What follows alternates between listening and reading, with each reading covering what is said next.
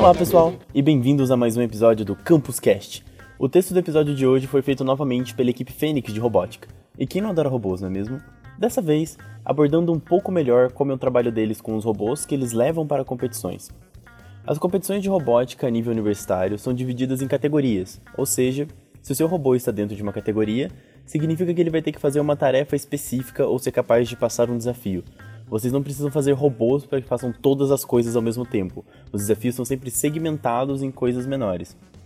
Uma das categorias que já foi comentado em um episódio anterior da Fênix é o do seguidor de linha, que consiste em um robô que deve acompanhar um trajeto marcado no chão e terminar o percurso no menor tempo possível.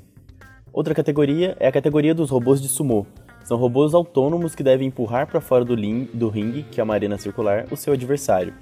Diferentemente do seguidor de linha, aqui dois competidores vão se enfrentar ao mesmo tempo, cada um torcendo pelas suas criações e, claro, com um pouco mais de complexidade para essa interação e fazer essa luta entre os robôs.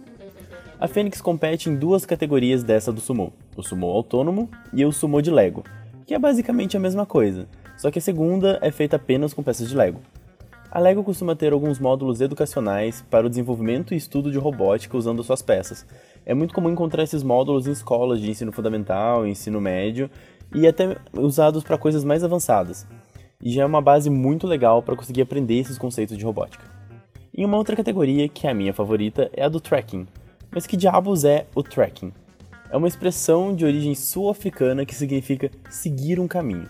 É o nome de uma modalidade esportiva, mas no nosso caso aqui se refere à situação onde o robô tem que alcançar o seu objetivo. E alcançar no sentido de se deslocar mesmo, chegar lá. Ele é colocado em um campo de futebol vazio e deve encontrar sozinho três bases espalhadas pelo campo e ir até elas. E nossa, isso dá um trabalhão. O primeiro problema é identificar as bases no meio de um campo enorme. E para isso, eles usam algoritmos avançados de visão computacional associados aos seus sensores e câmeras mas também é necessário um baita poder para processar tudo isso. Esse robozinho em especial leva uma GPU da Nvidia para dar conta do recado. E cara, a tecnologia usada é o mesmo princípio dos carros autônomos. É uma coisa sensacional. E não podemos esquecer dos robôs não autônomos, aqueles controlados por radiocontrole. Essa é a parte onde os departamentos elétrico e computacional têm o maior trabalho juntos no desenvolvimento dos sistemas embarcados dos robôs.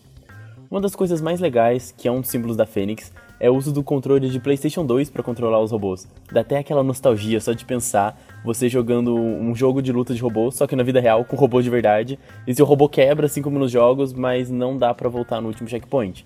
Então, não perca, senão você vai ter que reconstruir seu robozinho inteiro.